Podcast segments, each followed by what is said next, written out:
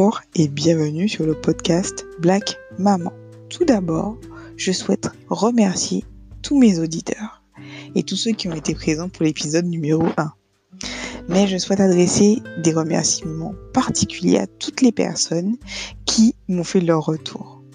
J'en ai d'ailleurs tenu compte. Vous pourrez dorénavant profiter d'épisodes plus courts, d'environ 45 minutes maximum. Venons-en au sujet du jour, et notamment de la série de deux épisodes qui va suivre. Le titre de l'épisode d'aujourd'hui est Le projet, se préparer à devenir maman. Je reçois deux invités. Cette fois-ci, il s'agit d'Elsa et Larissa. Nous allons discuter de plusieurs points dans cette première partie, et notamment comment nous sommes-nous préparés à l'arrivée de notre ou nos enfants?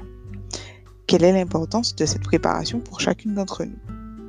Quels ont été les éléments les plus importants lors de l'élaboration de ce projet et lors de cette préparation. Je vous souhaite à tous une très bonne écoute et à très bientôt. Bonjour les filles et bonjour à tous, bienvenue sur le podcast Black Maman. Aujourd'hui, nous allons parler d'un sujet très important, très très important, pardon, qui s'appelle le projet oui, le projet, vous vous posez la question de savoir ce que c'est. En fait, c'est se préparer à devenir maman ou parent. Donc, euh, c'est un très grand projet. Donc, aujourd'hui, j'ai deux invités avec moi. Euh, j'ai Elsa, que vous avez entendu euh, dans le premier épisode. Et aujourd'hui, nous avons aussi Larissa. Donc, je vais commencer par les nouvelles arrivantes, la nouvelle arrivante. Larissa, est-ce que tu pourrais te présenter à nos auditeurs, s'il te plaît? Euh, bah oui. Alors, je, m'appelle Larissa. Comme tu l'as dit, Théodora, déjà, je suis ravie de, faire partie de ce beau projet. Euh, donc, je suis euh, une maman de deux petites filles. Une qui a 4 ans, qui a bientôt 5 ans, 4 ans et demi. Et la toute dernière qui a bientôt 2 ans. Donc, elle a 23 mois. Euh, je suis mariée, j'habite en région parisienne, je suis euh, cadre bancaire en pleine reconversion professionnelle. Donc euh, voilà, de gros changements en perspective. Et puis, puis voilà, je vis ma vie de maman et de, et de femme active. Très bien, très bien. Et du coup, tu es de quelle origine? Parce que j'aime bien. Ah, euh, oui, bah oui. Euh, bah, je suis une femme racisée. je suis noire, d'origine congolaise et j'habite en France. Donc, je suis venue pour mes études. Ça fait aujourd'hui 11 ans que je suis en France. Très bien. Et de ce que je sais, tu es dans un mariage mixte aussi. Oui, je suis dans un mariage mixte, donc euh, mariée à un noir également, mais d'origine burkinabé, donc Afrique de l'Ouest et moi Afrique centrale. Voilà. Moi, j'aime bien avoir des, familles euh, très multiculturelles, puisque je fais partie moi-même. Moi-même, j'ai une famille euh, multiculturelle. Bien sûr, bien euh, sûr. Et, Elsa, pourrais-tu te représenter pour nos auditeurs, s'il te plaît? Oui, alors donc moi, c'est Elsa. Donc j'ai 30 ans. Je suis la maman d'un petit garçon qui a pareil 4 ans et demi, bientôt. voilà, j'attends une petite fille, donc le deuxième, pour la rentrée. Voilà. Et donc, nous, euh, couple mixte aussi. Donc, moi, je suis française avec euh, des origines d'un peu partout. Voilà. Et euh, mon mari est sénégalais. Et donc, nous, on est partis au Sénégal il y a presque deux ans. Voilà. Super, super. Ben, du coup, on va rentrer dans le sujet. Allons-y directement. En tout cas, merci pour vos présentations et ça m'a fait encore super plaisir de vous avoir euh, au niveau du podcast. Et ça, j'espère qu'on aura euh, une audience en fait qui grandira de plus en plus et qui nous permettra en fait de mettre la lumière sur un certain nombre de sujets pour nous femmes racisées et mamans d'enfants racisés. Mm. Voilà, parce qu'on en a vraiment besoin. Et du coup, en fait, pour le sujet d'aujourd'hui, euh, qui est quand même assez important. Dans l'épisode précédent, on a parlé de la maternité parce que euh, fallait en fait définir ce sujet qu'être euh, qu'être maman en fait, tout simplement. Mais avant d'arriver dans le sujet de la grossesse, de l'accouchement, des, des, sujets qui sont quand même assez touchy, je me suis rendu compte en faisant quelques recherches en fait pour les, les thèmes du, du podcast que il y avait, il fallait se préparer à être maman et on s'y prépare pas forcément toujours. Donc aujourd'hui, nous allons parler de la préparation et je me, en, faisant mes quelques recherches sur différents sites spécialisés et autres blogs, euh, ils insistent tous sur trois éléments, en fait, euh, très spécifiques sur la préparation à l'arrivée d'un enfant. Et en fait, ces trois éléments-là sont une préparation psychologique et évidemment matérielle. Moi, en fait, j'aimerais savoir, les filles, en fait, comment vous vous êtes préparées, euh, votre ou vos enfants, euh, et en fait, euh, comment ça s'est passé pour le premier et le deuxième? Puisqu'en fait, vous êtes, euh, toi, tu es maman de deux enfants, Larissa, et toi, Elsa, tu vas avoir ton deuxième enfant. Donc, c'est passé pour vous? Je donne la parole à Larissa.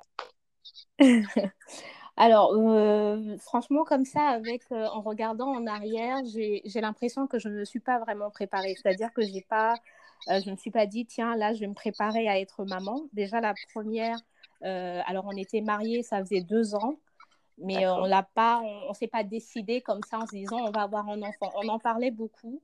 On savait qu'on voulait être des parents, tout ça, mais on n'a pas prévu le moment en fait. Donc quand elle est arrivée, c'était une surprise, une belle surprise parce qu'on l'a accueillie avec beaucoup d'amour.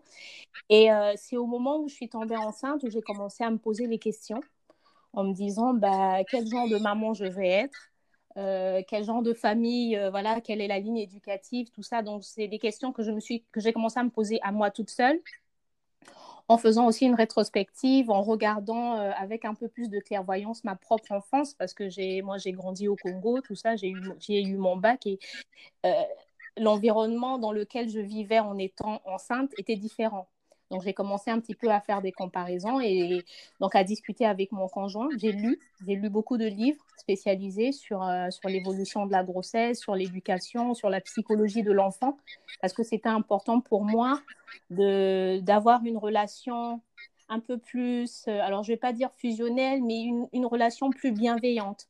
Donc, euh, je me suis tournée sur, sur des livres comme l'éducation positive, avec beaucoup de bienveillance. J'ai commencé à me documenter là-dessus.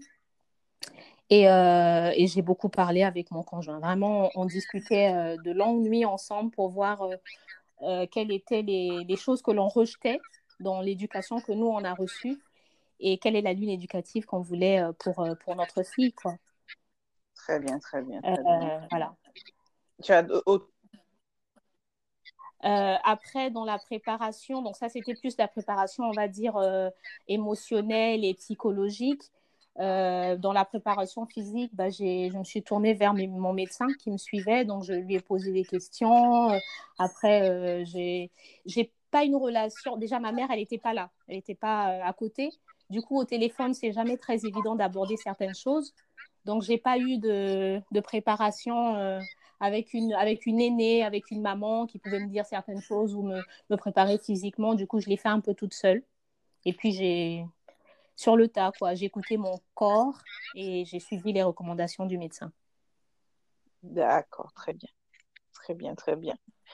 Euh, et du coup, ben, par rapport à ta deuxième, comment ça s'est passé? Est-ce que tu t'es dit que tu allais encore te préparer pour l'accueillir? Comment ça s'est fait? C'était un bébé qui était prévu, etc. Oui. Pardon. Oui, exactement. Pour la deuxième, c'était prévu. Le, mois, euh, enfin, au mois même, j'avais décidé parce que j'avais pris, j'avais mis un, stérilet, donc c'est un, une contraception euh, utérine. Euh, donc j'ai pris le temps de, voilà, de réfléchir. On a décidé du mois. Je suis allée l'enlever et on a essayé. C'est tombé pile poil au mois où je le voulais. Donc voilà, c'était une grossesse vraiment voulue. Et du coup, oui, je me suis préparée mieux parce que j'ai évité certaines erreurs de débutant. Hein, de, de, Et puis, euh, voilà, je, lui parlais un peu plus. J'étais, bah, déjà une maman, donc je, j'avais lu pas mal de choses aussi. J'étais un peu plus dans, dans le lien euh, maman-enfant, donc je lui parlais, je, lui, je, chantais des consignes. Déjà, euh, elle avait deux mois, enfin, j'étais enceinte de deux mois que, que je voulais créer un lien avec elle, ce que je n'avais pas fait avec ma fille, parce que je n'avais pas l'idée de l'importance de, de, la vie déjà euh, à l'intérieur de nous. C'est-à-dire que la vie de l'enfant, je l'ai appris plus tard, elle commence déjà quand, elle est, euh, quand on est enceinte. Quoi. Et donc ça, je l'ai fait beaucoup avec ma deuxième, par exemple. Ça, ça a changé entre les, les deux grossesses. Donc euh, voilà, je me suis préparée un peu plus là-dessus. D'accord. Très bien. Et toi, Elsa, comment as-tu préparé ta première grossesse et maintenant ta deuxième?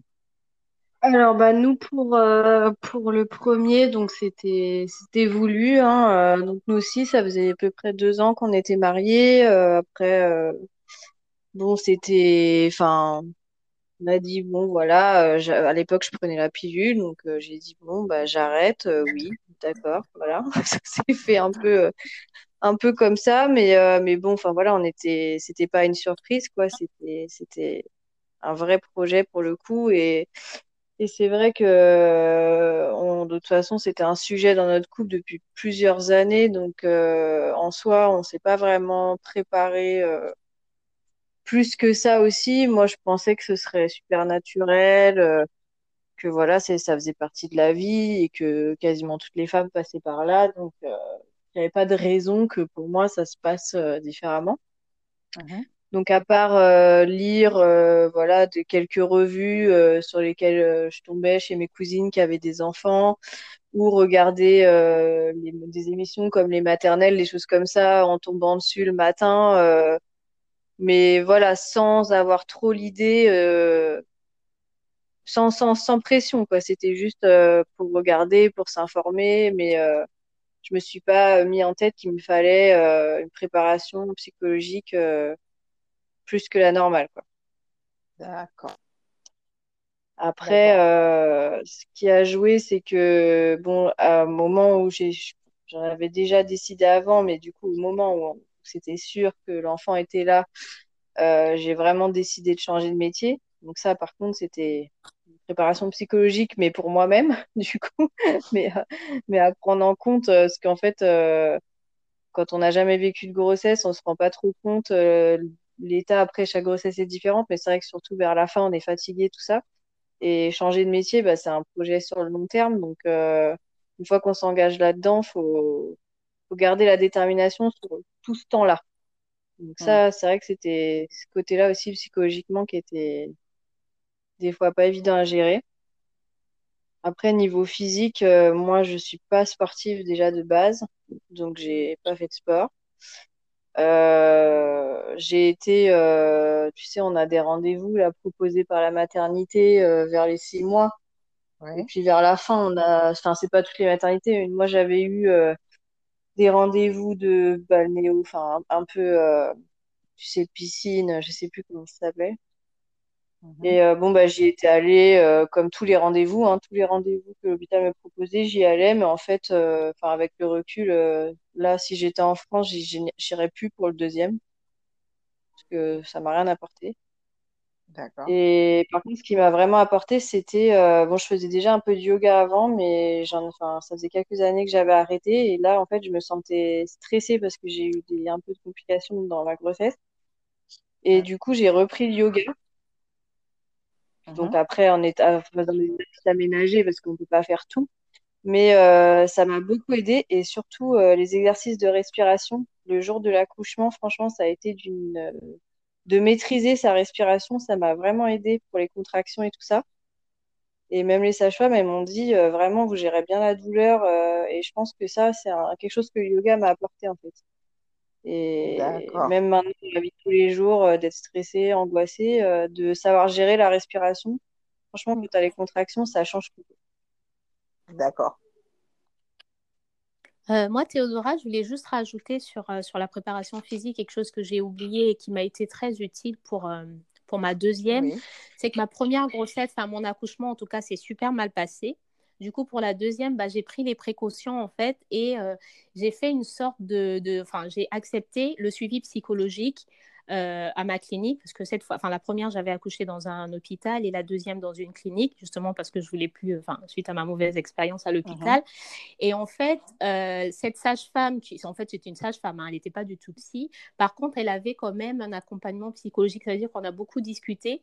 Et aussi, elle m'a mis sous, euh, enfin, elle, elle m'a donné des, euh, comment, des comprimés homéopathiques pour m'aider pour la douleur, pour, euh, pour l'anxiété, pour le sommeil. Et franchement, ça m'a vachement aidé. Donc, ce que j'avais pas eu pour, euh, pour ma première. La question ne se posait pas à ce moment-là, mais du coup, quand j'ai eu la deuxième, vu que j'avais déjà subi certaines choses, j'ai essayé d'anticiper sur ça. Et franchement, ça m'a. J'ai eu une césarienne aussi, mais euh, je l'ai vécu mieux. D'accord. Mais enfin, il n'y a même pas photo entre les deux césariennes. Donc voilà. Par rapport à ça, je, je voulais ajouter ce point. C'est quand même important en fait de, de voir en fait ce que les, les premiers accouchements ont de comment on, on, a cet effet d'apprentissage. Parce que le, au niveau du premier enfant ben on toutes les erreurs qu'on peut faire. Et pour le deuxième là on se pose et on se dit ben en fait j'aurais préféré faire plutôt comme ça euh, faire plutôt comme ça euh, parce qu'en fait je me sens mieux de, de telle et telle façon. Moi typiquement je vais partager mon expérience. Euh, ben, mon compagnon et moi, en fait, on, on en avait parlé. On, on, se disait que oui, que voilà, on aimerait bien faire un enfant. Moi, j'ai dit que j'aimerais en fait commencer à 30 ans, pas l'avoir à 30 ans, mais il est arrivé bien avant. et du coup, euh, dans ma tête, en fait, euh, j'avais l'objectif de, en, en, gros, de me préparer matériellement avant, d'être pouvoir, d'être vraiment beaucoup plus à l'aise mettre en place un certain nombre de choses au niveau de ma carrière pour que, en fait, quand je tombe enceinte, tout roule tout seul. Euh, L'univers euh, et le bon Dieu en ont décidé autrement. Voilà. euh, tu vas apprendre à faire les choses tout en étant maman. Donc, du coup, durant la grossesse, psychologiquement parlant, j'étais un petit peu anxieuse. Donc, euh, j'essayais d'en discuter avec ma mère, parce que j'ai une relation euh, quand même très forte avec ma maman. Ce qui fait que, mm. ben, du coup, on, on, j'ai beaucoup, beaucoup discuté avec elle. J'ai aussi un peu discuté avec Elsa, un peu avec un peu tout le monde autour de moi. Mais j'essayais surtout de discuter avec moi-même et aussi de discuter avec mon compagnon, en fait, de, des inquiétudes mm. que j'avais. Donc, il m'a beaucoup rassurée euh, à certains moments. Parfois, il me mm. remontait les bretelles en me disant Ressaisis-toi, ça va aller. euh, et physiquement, en fait, je faisais pas particulièrement euh, de sport pendant ma grossesse, mais j'étais quand même très active. Euh, avant ma grossesse, bon, je, je suis quand même assez athlétique. J'aime beaucoup danser, etc., etc. Donc, j'ai beaucoup dansé, beaucoup fait de sport avant ma grossesse. Donc, j'étais déjà quand même en, en, bonne forme. Mais pendant ma grossesse, ben, j'ai continué à, à, bouger beaucoup aux grandes dames de mon compagnon qui me disait assieds-toi et calme-toi. Merci. Voilà. Mm. Euh, mm. Mais du coup, typiquement, je, en termes de préparation, de préparation, je me suis pas totalement, enfin vraiment préparée. Je me suis documentée, tout comme vous, hein, documentée sur un certain nombre de choses. J'ai pas forcément pris le temps de, de beaucoup lire. Euh, mm. Malheureusement, parce qu'en fait, j'étais concentrée sur le, le boulot. J'avais en fait euh, un boulot qui me prenait beaucoup de temps. Donc, du coup, j'étais concentrée sur ça. Donc, j'ai pas forcément pris le temps de faire les choses. Je me suis dit, j'aurai le temps de le Je me rends compte que on n'a pas forcément, quand l'enfant il est là, on n'a pas forcément le temps de faire ce que l'on souhaite faire. Puisqu'en fait, c'est ce petit ouais. être humain-là, en fait, est, est la priorité et tout change. Exact. Donc, euh, moi, ce que je dirais, le conseil que je donnerais aux auditeurs et aux auditrices, tant que vous, il y a une grossesse, documentez-vous autant que vous pouvez. autant que vous mm. pouvez. Euh, on m'avait parlé du yoga. Euh, effectivement, j'ai voulu faire du yoga, mais manque de temps. Je savais pas trop comment faire, où aller. Et puis j'étais fatiguée, donc j'avais la flemme aussi. Donc je me suis décidée de rester dans mon lit assez souvent et de regarder Netflix. Histoire de. C'est bien aussi. histoire de psychologiquement parlant, me faire du bien et de manger ce que j'avais voilà. envie de manger quand j'en avais envie. Voilà. Je pense qu'à des moments aussi, il faut être moins dans le contrôle et puis se dire, en fait, mon corps me dit stop. OK. Oui, il faut lâcher prise. Voilà. Hein. C'est ça. Mm. Euh, et j'ai quand même fait une petite préparation psychologique euh, je vais être transparente, j'ai une thérapeute. Donc, du coup, en fait, j'ai appelé ouais. ma thérapeute à plusieurs reprises. Et en fait, euh, ouais. des, des, petites séances, euh, j'ai eu peut-être deux, trois séances pendant ma grossesse et ça a fait du bien. En fait, euh, c'est bien de pouvoir avoir la extérieure qui n'a pas d'attache, ouais.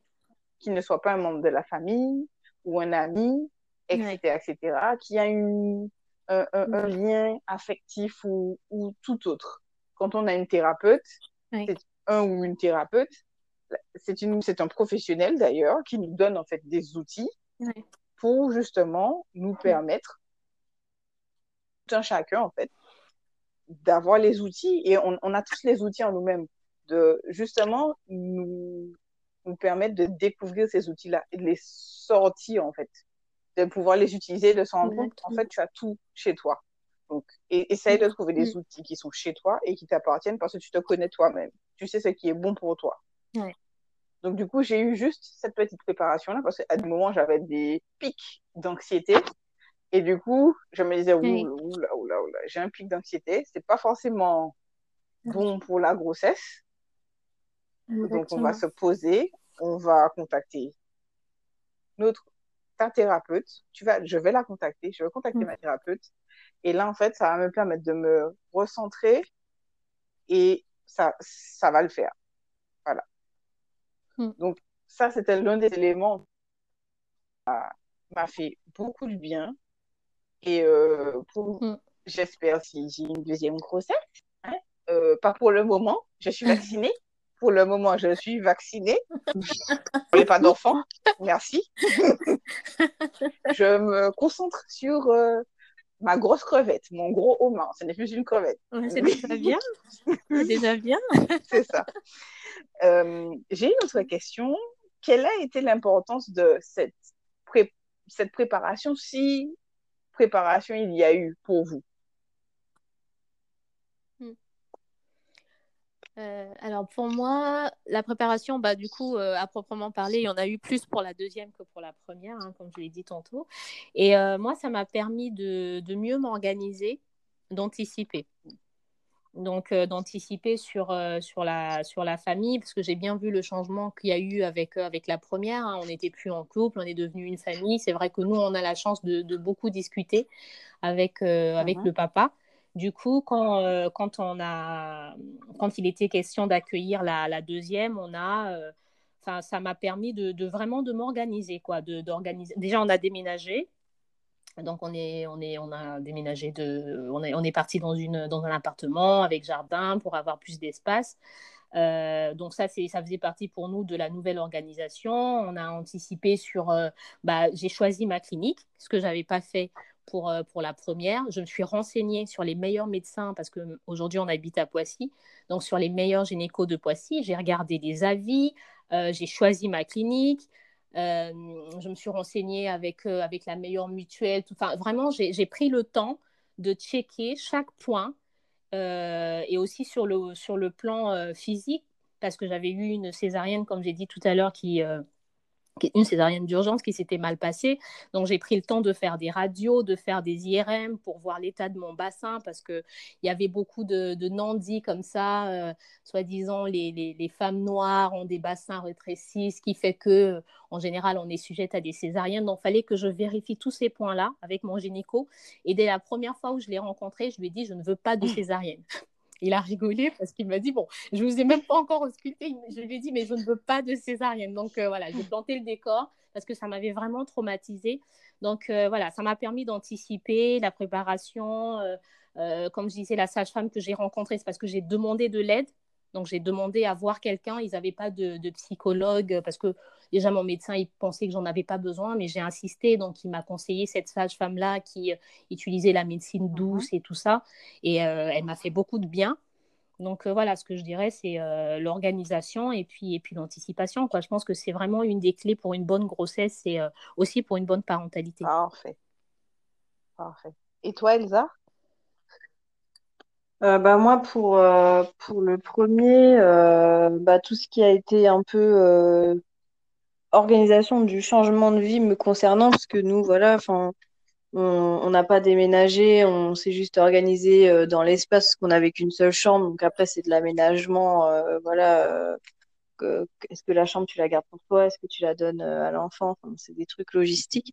Mais euh, non, moi, me concernant, c'était, euh, enfin, les deux choses les plus importantes, c'était donc bah, mon choix de changer de métier, donc de, de faire une formation en même temps qu'être enceinte. Euh, donc c'était une formation à distance, donc déjà bon bah ça avait un, un coût, euh, même si c'est c'est quand même un budget, surtout quand tu as un enfant, c'est de l'argent que tu mets pas euh, dans des achats pour lui, donc du coup c'est enfin voilà c'est un, un choix quand même assez lourd. Et, et puis bah, un investissement aussi au niveau du temps, parce que ça m'a pris au moins bien six mois sur les neuf et euh, plus après le temps de passer le concours, tout ça, le temps, enfin, il était né. Je travaillais en parallèle, donc c'était voilà, euh, fallait s'apprendre à travailler tous les week-ends euh, de moi-même, euh, réviser euh, le soir. quand il était, quand il venait de naître, j'ai des photos où il est sur mon ventre et j'ai l'ordinateur sur les genoux parce qu'il fait la sieste sur moi. Donc ça, c'était un gros investissement de changer de, de contexte professionnel, on va dire, sachant que c'était quelque chose que j'avais décidé euh, justement pour avoir plus de temps pour lui. D'accord. Donc j'ai décidé d'être enseignante parce que je voulais euh, avoir plus de temps pour avoir des horaires un peu plus souples, ce que finalement j'ai pas eu. mais au moins j'ai eu les vacances. Donc, euh, donc au moins le fait d'avoir les vacances. Pas. Après, bon, l'école finit tôt, mais euh, il y a des horaires euh, derrière ce que tu ne vois pas quand tu n'es pas enseignant. C'est un peu l'arnaque. Mais, euh, mais du coup, il y a quand même les vacances et bon voilà. Enfin, dans ma tête, en tout cas, ça, ça me permettait d'avoir plus de temps pour l'élever. Voilà. Et, euh, et après, il y a tout le côté euh, financier, entre guillemets, parce que euh, moi, j'avais dans l'idée bah, de m'arrêter six mois pour le garder, parce que je pensais Ouais. qu'on n'aurait pas de place en crèche, qu'on a eu finalement, mais qu'on a su au dernier moment. Donc, donc du coup, en fait, pendant bien six, sept mois, on s'est forcé, entre guillemets, même si on est quand même assez économe de base, euh, on a fait plus attention et j'ai voilà, j'ai fait en sorte d'économiser euh, pas mal d'argent en me disant que pendant bien six mois, je gagnerais que 300 euros et donc il faudra assurer avec ça euh, pendant six mois. Bah, finalement, on a épargné, mais on a eu la place en crèche, donc du coup, j'ai recommencé à travailler aussi vite. L'un dans l'autre. Voilà. Mais c'est vrai que ça aussi, comme disait Larissa, bah, du coup, c'est une organisation.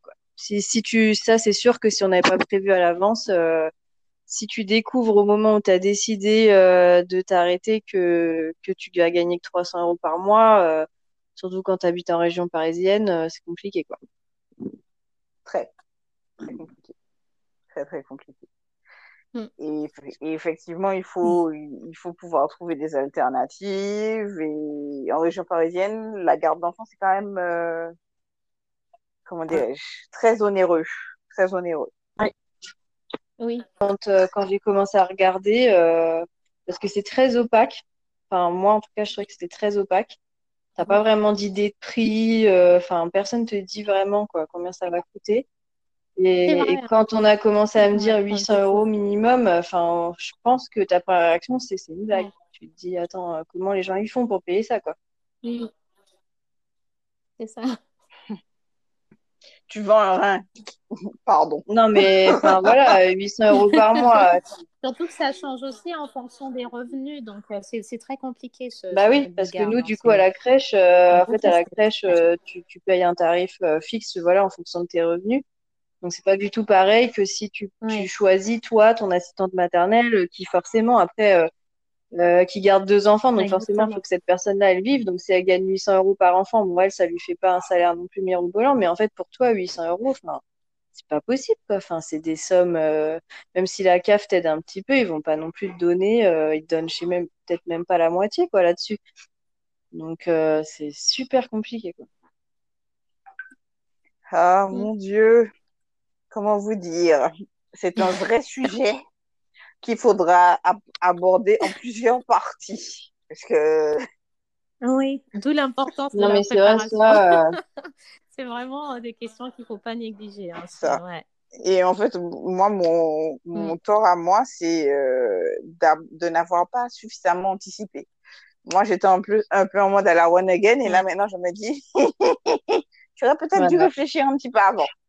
Voilà, voilà. Donc, euh, du coup, il faut, moi, je dis toujours, il faut un élément important pour moi, c'est qui de, de la préparation, c'est l'anticipation et l'organisation, comme vous dites, euh, que moi j'avais prise un peu à la légère. Il faut quand même anticiper.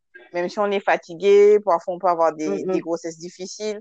Il y a des personnes qui ont des circonstances aussi, en fait, qui peuvent des, un environnement difficile.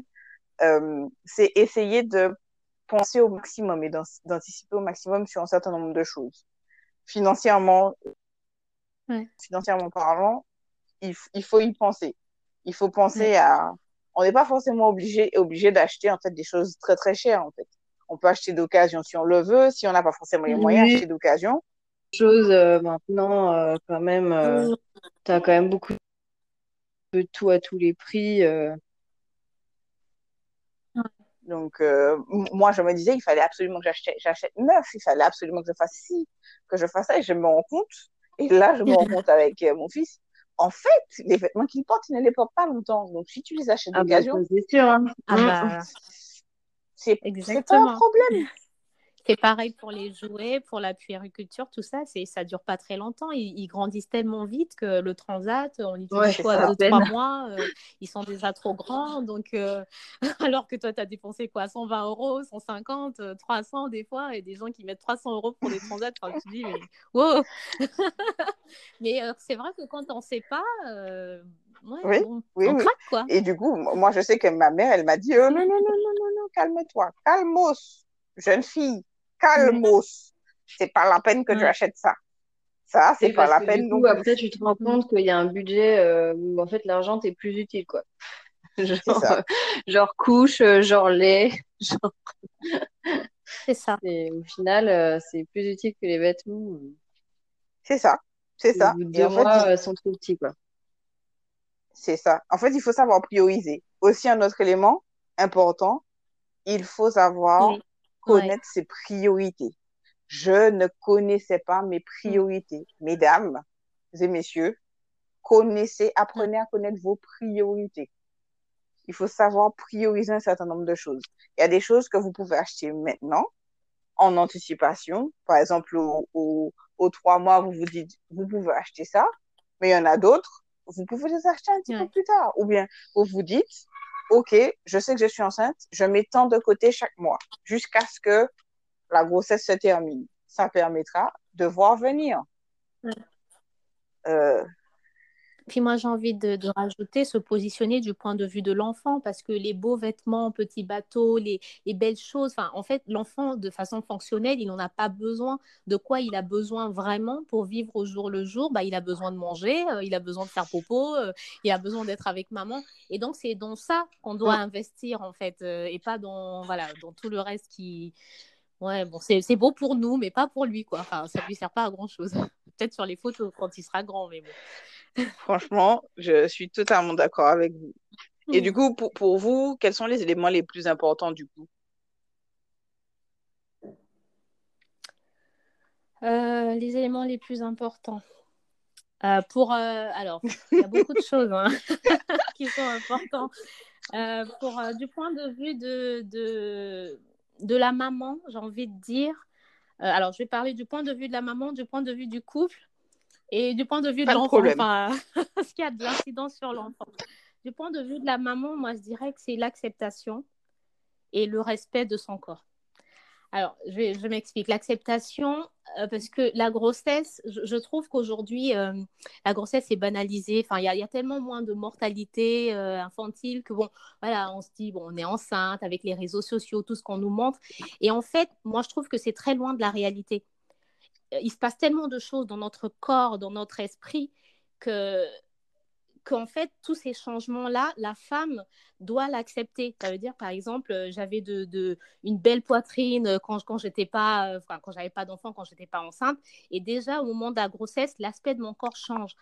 J'ai mon nez qui change, surtout pour nous, les femmes racisées. On a en général un peu plus de, de, de, de, signes extérieurs physiques, en fait. Hein, le masque de grossesse, l'aspect du nez qui change à cause des vaisseaux sanguins qui gonflent et tout ça.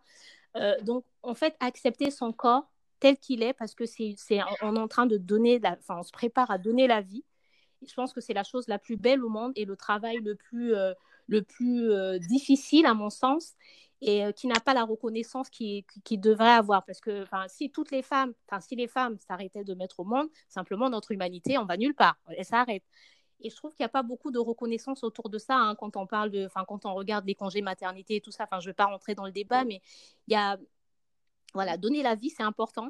Et donc, le fait qu'on donne la vie, on doit être tendre avec nous-mêmes, accepter que notre corps change, que l'aspect qu'il avait avant, on le retrouvera peut-être plus jamais, ou si on est très courageuse avec le sport et tout ça, peut-être qu'on peut le retrouver. Mais accepter ce qui arrive, accepter également son enfant tel qu'il vient, parce que souvent, on a dans notre imaginaire, on idéalise les choses. Moi, ma grossesse sera comme ça, mon fils, ma fille sera comme ça. Et des fois, il est à l'opposé de ce qu'on attendait. Et donc, on devrait avoir moins d'attentes par rapport à ça et l'accepter, accepter cet être humain comme il vient, avec sa mission, avec son caractère, avec euh, son aspect, et euh, se respecter en tant, que, moteur de cette chose-là, en fait. Hein, euh, s'aimer, s'accepter, voilà. Donc ça, c'est en tant que maman. Après, dans le couple, je pense que un des éléments les plus importants, vraiment, c'est la communication. Et moi, je pense que pour bien communiquer, il faut se connaître. Donc, euh, prendre le temps de, pendant cette grossesse-là, on a un peu plus le temps. Des fois, on dort pas bien la nuit. Donc, euh, des fois, on a toute la nuit où on reste éveillé. Enfin, moi, en tout cas. Et donc, prendre ces moments-là pour euh, apprendre à se connaître soi-même, faire des, des, introspections. Et comme ça, on est à même de mieux parler, de mieux expliquer. Quand on s'est informé aussi, par exemple, sur les hormones et tout ça, moi, la première grossesse, je l'ai vécue, je ne comprenais pas ce qui m'arrivait. Par contre, la deuxième, j'étais un peu plus armée pour dire ah bah ça, je ressens ça. Euh, aujourd'hui, je déteste mon mari, j'ai envie de le tuer, mais c'est juste à cause des hormones. C'est pas parce que je ne l'aime plus. parce que vraiment, il y avait des jours où j'avais envie de le tuer. Je, sais, je sais que ça arrive à d'autres femmes aussi, mais voilà, c'est quand on, sait ce qui nous arrive, on se dit euh, non, j'ai pas envie de divorcer parce que je l'aime plus, j'ai envie de divorcer parce que je suis enceinte, par exemple. Donc, euh, et communiquer, quoi, lui dire, euh, bah, ça, même quand on n'a pas les mots, la communication, c'est la clé, quoi, dans le couple. Et bah, l'organisation et le respect, enfin, l'organisation, on en a déjà parlé, et le respect, le respect de l'enfant, donc ça, je l'ai un peu évoqué dans la relation mère-enfant, mais le respect aussi de son intimité, quoi. Enfin, le, le conjoint doit respecter euh, l'intimité. Moi, des fois, j'avais envie de rester seule parce que je suis introvertie et j'ai des moments comme ça où je dois rentrer dans ma cave et il euh, faut attendre que je ressorte. Si, si, tu, si tu viens, euh, c'est le feu. Donc voilà, c'est vraiment respecter la mère avec ses faiblesses, avec ses erreurs, avec le fait qu'elle n'accepte pas les conseils. Hein. Là, je parle de l'entourage qui souvent arrive comme ça, avec moi j'ai tel conseil, moi mon expérience, mais respecter vraiment euh, la maman avec son enfant, avec ses choix et euh, avec ses envies. Wow, c'est magnifique ce que tu viens de dire. Franchement, euh, moi, moi j'en ai appris des choses là. Très clairement, j'en ai appris beaucoup. Et merci beaucoup pour ça. Et pour toi, Elsa bah, moi, enfin, du coup, pour, pour le, la prochaine qui va arriver par rapport à, comme tu disais, enfin moi voilà pour euh, pour le premier, euh, je pense que j'étais un peu comme toi, même si j'avais anticipé bah, tout le côté matériel, organisation, parce que je suis comme ça de base. Mais euh, mais sinon je me laissais un peu porter quoi. Tu vois, je me disais bon voilà c'est naturel, je vais avoir un enfant. C'est quelque chose que je projetais dans ma tête depuis au moins dix ans. Donc comme disait Larissa, j'imaginais mon enfant bien une idée arrêtée, il sera comme ça. Euh, enfin, ce qui a été tout l'opposé. Hein, donc euh, voilà, je rejoins totalement ce que tu dis parce que moi, euh, il a presque 5 ans et ça fait pas si longtemps que ça que je commence à l'accepter comme il est. Donc ça a été un peu, c'est compliqué quand voilà, en fait quand tu projettes trop ça, moi je projette ça depuis que j'ai 16 ans, donc ça fait presque 15 ans que c'est dans ma tête. Et c'est dur après de bouger de, des idées qu'on s'est faites voilà, enfin, donc euh, du coup, là, pour, euh, pour celle qui arrive, j'ai plus du tout ces idées-là. Euh, donc en fait, je le vis un mm. peu plus sereinement et je me dis que qu'en fait, ce qui est important, bah, comme on disait juste avant, c'est tout ce qui va concerner l'enfant directement, en fait. Hein, donc s'organiser, qu'est-ce qu'est-ce que tu veux, comme on disait, les priorités, qu'est-ce que tu veux pour ton enfant, quelles sont les priorités que tu veux offrir à ton enfant? Donc euh, moi déjà, c'est quand mon fils est né vraiment que j'ai commencé à me dire euh, que je voulais pas l'élever en région parisienne. Alors que moi j'y ai grandi, hein, euh, donc c'est c'est même pas me dire je vais retourner à ce que moi j'ai connu dans mon enfance, que moi j'ai connu que la région parisienne dans mon enfance. Et voilà, je me considère pas traumatisée ou l'ayant mal vécu, mais mais voilà, enfin c'est pas ce que je voulais en fait pour pour mes enfants. Euh, donc déjà, bah, voilà, j'ai mis ce projet-là en route. Euh, donc le deuxième, il aura, je pense, à mon sens, la chance de vivre dans un environnement différent. Euh, tout ce qui est relatif à ce, comme on disait, à la garde, une fois qu'il arrive, voilà, le premier, je l'ai mis à la crèche parce que j'ai eu la place, etc. la deuxième, elle n'ira pas. c'est, c'est, je vais même pas chercher à la mettre. Euh, et tout ce qui est voilà les, les, décisions de couple en fait sur ton enfant c'est vrai que le fait d'en avoir eu un avant bah on sait par quelles euh, erreurs on est passé on sait ce qui a été compliqué à gérer euh, les différences d'opinion les différences culturelles aussi. Quand tu as un couple mixte c'est pas toujours évident euh, même si même si tu un couple qui communique et qui se connaissent depuis longtemps l'enfant fait ressortir des choses Exactement. mon mari, il est un peu comme toi, Larissa, c'est-à-dire qu'il a vécu en fait aux deux endroits. Il a grandi, au... enfin, il a grandi au Sénégal et il est arrivé adolescent en France. Donc mon mari, il a vraiment les deux côtés. Euh, il a deux aspects mm. entre guillemets de sa personnalité, quoi. Vraiment le côté africain et le côté occidental. Et c'est vrai que même si mm. on communique, on se connaît bien et qu'on discute, bah en fait euh, l'enfant c'est tellement viscéral que quand il arrive, ça fait ressortir des choses en fait que je pense que même la personne n'est pas consciente de ça. Mon mari, il a eu un regain de, comment dire, de revendiquer sa culture en fait euh, sur notre fils mhm. quoi. Alors euh, et du coup, euh, c'est des choses que je pense même lui n'était pas préparé et qui sont arrivées mhm. comme une vague quoi. Donc du coup, pour pour le deuxième, je sais que potentiellement ça pourrait revenir, mais d'un autre côté, comme on en a déjà discuté et que ça s'est apaisé, bon, c'est, mais c'est vrai que voilà, quand on a un couple mixte, euh, même si tout se passe bien et tout, euh, quand l'enfant est là, il y a quand même des choses euh, de chacun qui ressort. Et ça, je pense que c'est important de mettre ça bien, bien à plat. Parce que ça peut engendrer des incompréhensions. Moi qui n'ai vécu qu'en France, tout ça, c'est même si voilà, je me mettais à sa place, etc. Euh, c'est dur de comprendre à quel point c'est important pour l'autre, quoi.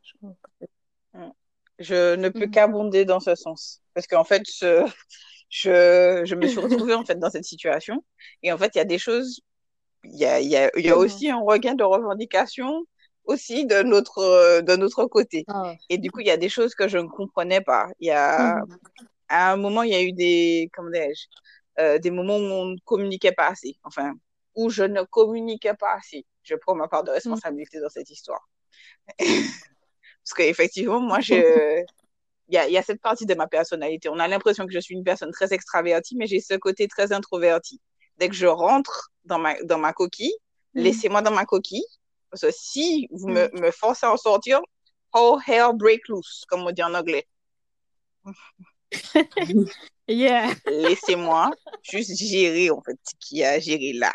Pour le moment, il faut que je, je rentre, comme tu dis, je rentre dans ma caverne, tranquille, il faut que je processe. du coup, je coupe la communication. Malheureusement, c'est pas forcément toujours la, la, meilleure chose, mais je préfère être dans le silence, être dans mm. mon jus, gérer mon jus et me dire c'est trop acide, non, c'est trop basique, non, non, non, c'est pas cool, c'est pas super. Ça fait du bien d'entendre ça parce que je suis pas la seule folle au monde en fait. Laissez-moi dans mon jus. Et dès que j'ai fini dans mon jus, là, je sors, je me dis oui. Bon, vraiment désolée, j'y réfléchi, mais mm. ça peut durer une semaine. Hein. Mm. Ça peut durer une semaine. Mon truc, ça peut durer une semaine. Et, je, et je pense que ça peut être fatigant pour les gens qui sont autour de moi. Et, euh, mais du coup, oui, parce qu'en fait, ça remet en toi des, des vraies questions, quoi. Tu vois, ça te renvoie à des choses euh, existentielles pour toi. Enfin, et, et du coup, ben, là, en fait, l'arrivée de mon fils a remué des choses. Mais c'est, comme tu dis, Elsa, c'est viscéral. Ça remue des choses. C'est ça. Et t'as plus de raison. Et des fois, c'est dur de communiquer avec l'autre, justement, parce que, en plus, tu vois, enfin, nous, euh, quand même, ça fait 11 ans qu'on qu'on se connaît. Donc, euh, bon, même si tu enlèves 5 ans, ça faisait quand mm. même 7 ans qu'on se connaissait, donc on se connaissait bien quand même. Et... Mais en fait, de voir des réactions viscérales chez l'autre, comme lui, il a dû certainement voir chez moi, même si tu te connais bien, que tu t'es vu dans des états de colère, que tu as eu des disputes de couple, etc., comme tout le monde, tu as vu à peu près l'autre dans tous ces états en sept ans, tu vois. Mais quand tu as un enfant, c'est encore un, autre stade. Et de voir, là, de voir ton conjoint ou ta, ta conjointe dans dans un autre état comme ça, c'est que tu n'as jamais vu. Mmh. En fait, des fois, c'est un peu dur de communiquer parce que tu le reconnais pas, limite. Tu vois?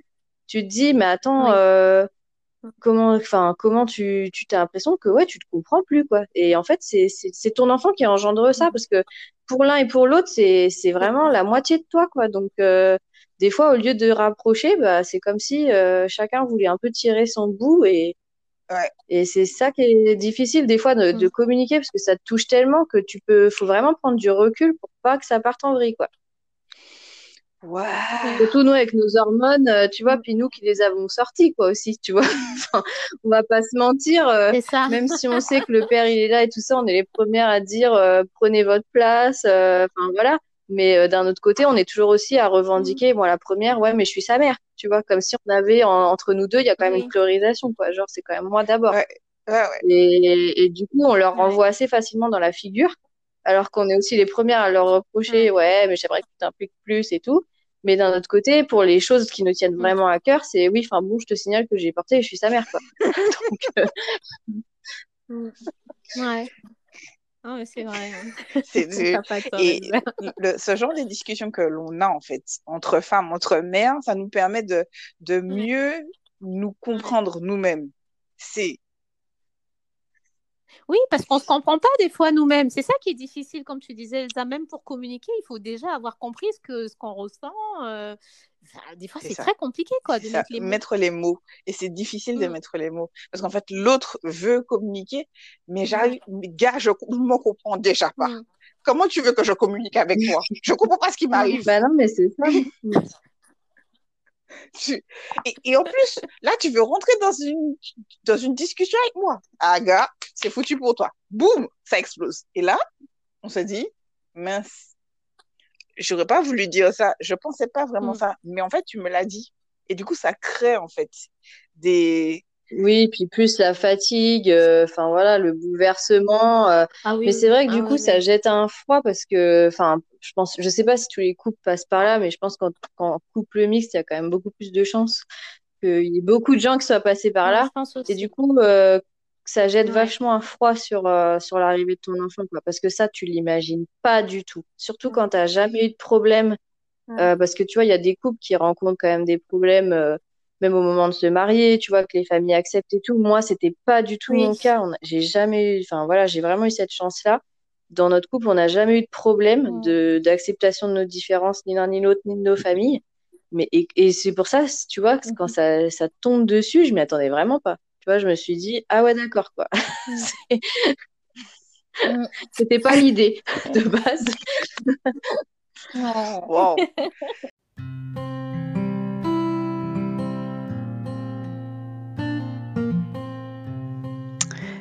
Merci d'avoir suivi cette première partie d'une série de deux épisodes sur le sujet, le projet, se préparer à devenir maman.